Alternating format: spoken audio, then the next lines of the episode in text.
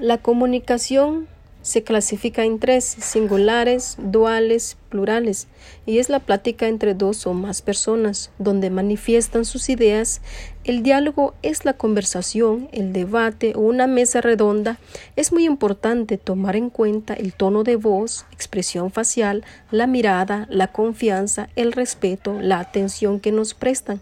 El momento de un discurso debemos elaborar un guion o un esquema que contenga las ideas centrales de nuestro tema a tratar para poder convencer al público. La comunicación oral mediante la cual el entrevistador pregunta al entrevistado con el fin de obtener información personal o privada.